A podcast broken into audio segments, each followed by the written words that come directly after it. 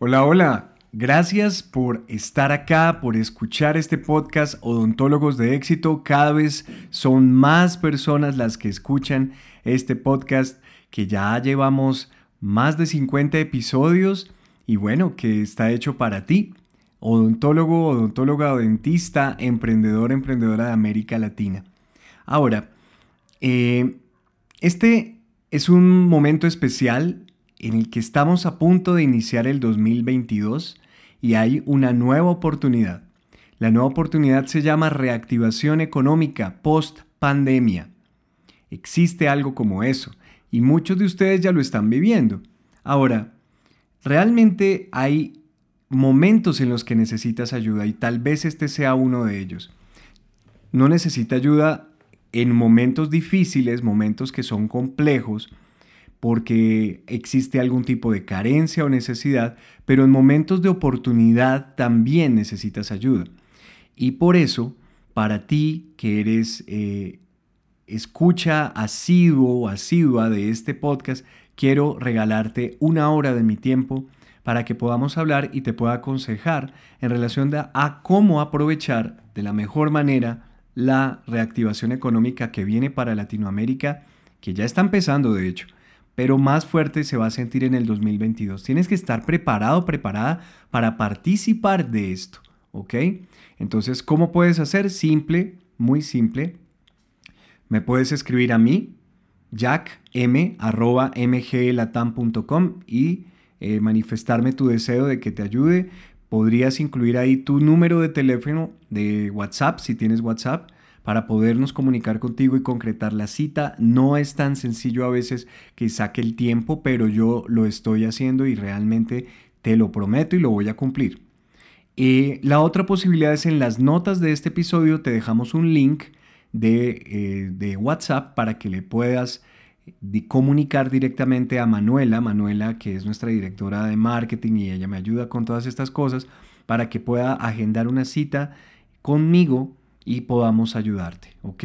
El único requisito es que tengas una práctica dental, porque pues de eso es lo que vamos a hablar. ¿Cómo te puedo ayudar para orientarte y que puedas sacarle el mejor beneficio, el mayor beneficio a la reactivación económica que ya está en camino? Entonces recuerda, para lograr esa cita conmigo, tienes que escribir a Jack M, que eso es J-A-C-K-M de mamá, ¿no? De Muñoz, arroba mgelatam.com y ahí o en las notas del episodio buscas el link y le haces clic para que puedas ah, eh, chatear o, o, tener esta conversación en WhatsApp con Manuela, ¿ok? Entonces espero conocerlos personalmente o bueno a través de cualquiera de estos sistemas de llamadas para videollamadas para poderles ayudar. Y ya, Vamos a empezar el episodio de hoy que está muy interesante. Bienvenidos, esto es Odontólogos de Éxito, un podcast de MGE Latam. Soy Jack Muñoz y cada semana te traeré herramientas y reflexiones para ayudarte a lograr el éxito en tu emprendimiento dental. Nuestro propósito es lograr más prácticas dentales en Latinoamérica con prosperidad y felicidad. Comenzamos ya.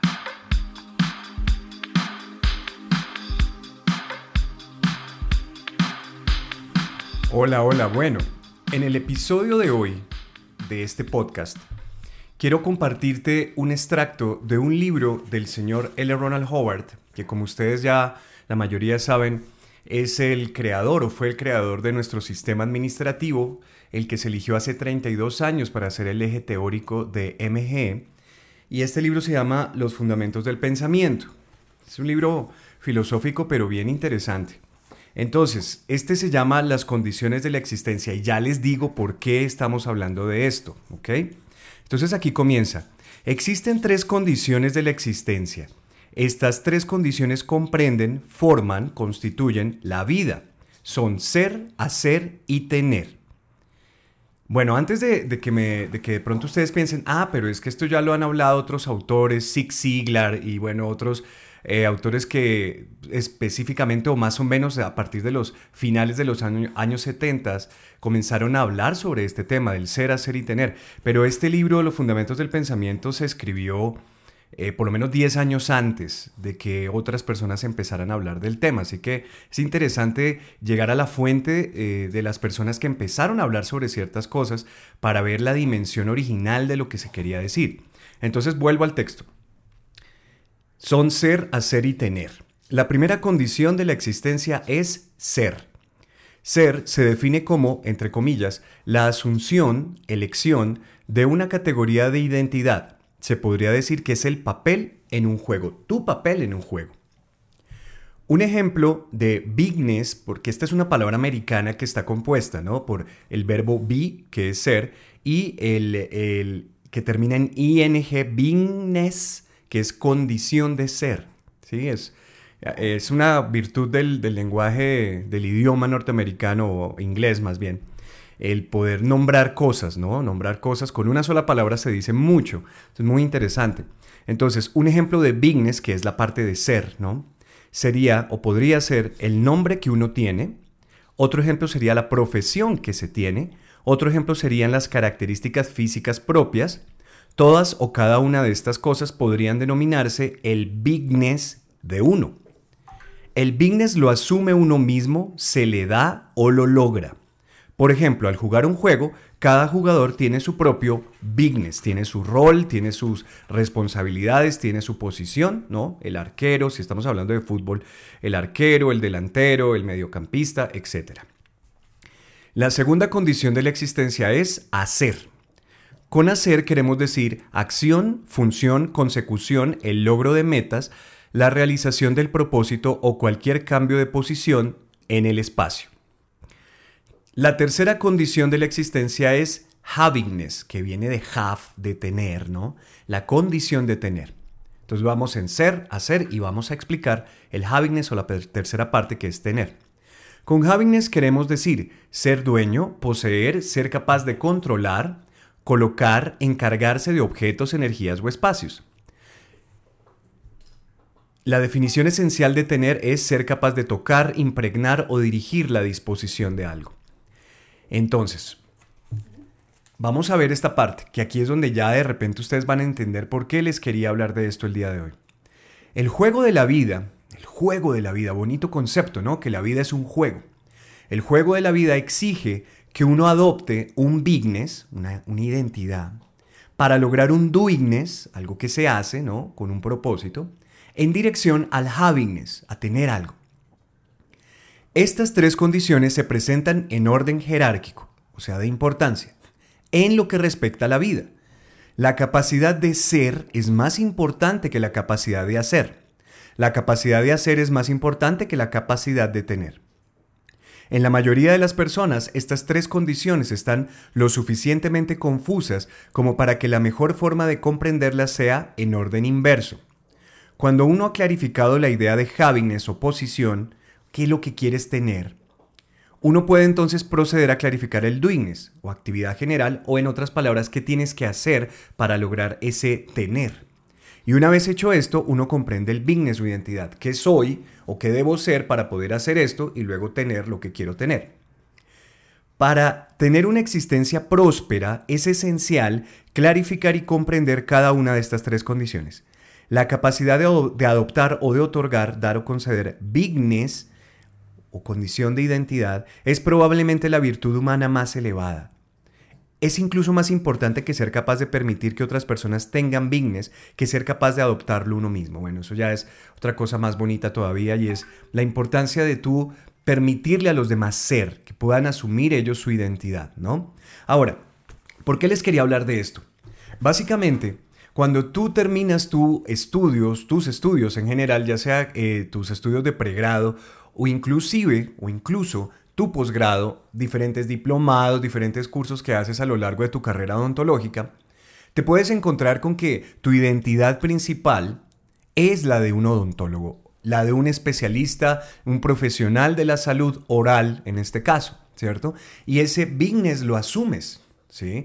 Muchos me han dicho que terminaron dándose cuenta que realmente, como cayendo en cuenta que soy, soy un odontólogo, ¿no? Esta es mi identidad y tengo ciertos comportamientos, actividades, roles, responsabilidades, etcétera, etcétera, etcétera. Muchas veces no con, con, eh, eh, con la otorgación o, o la recepción de un diploma sino después, cuando comenzaste a trabajar, cuando hiciste tus prácticas, en Colombia se les dice el rural, ¿no? Cuando te mandan a diferentes lugares del país a que puedas practicar y te encuentras siendo responsable de un montón de gente, de una comunidad y de repente tú dices, wow, esto es ser odontólogo, esto es ser odontóloga, ¿cierto?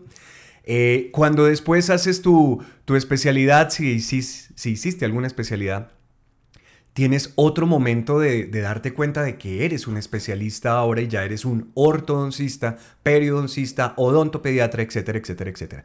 Ese es el resultado de asumir una identidad, un rol, con todo lo que viene ese paquete. ¿Sí? Es un paquete de actividades, responsabilidades, necesidades, etcétera, etcétera, etcétera. Ahora, veamos qué pasa cuando tú decides abrir tu propia práctica dental. Cuando tú decides abrir tu propia práctica dental, estás adoptando un nuevo business, una nueva identidad o condición de ser. Que muchos no caen en cuenta de eso hasta que es a veces muy tarde, pero es lo que estás haciendo. Estás adoptando una calidad, estás adoptando un rol, estás adoptando un eh, un conjunto de actividades eh, o más bien de, de, funciones que van a generar o deberían generar cierto tipo de actividades que luego te van a generar un tener. Cuando tú confundes tu actividad o tu rol, tu identidad clínica con el tener éxito administrativo, financiero en la práctica dental, ahí hay un cortocircuito. ¿Por qué? Porque la identidad clínica conlleva a un doingness, o sea, a un hacer clínico que luego te genera resultados clínicos.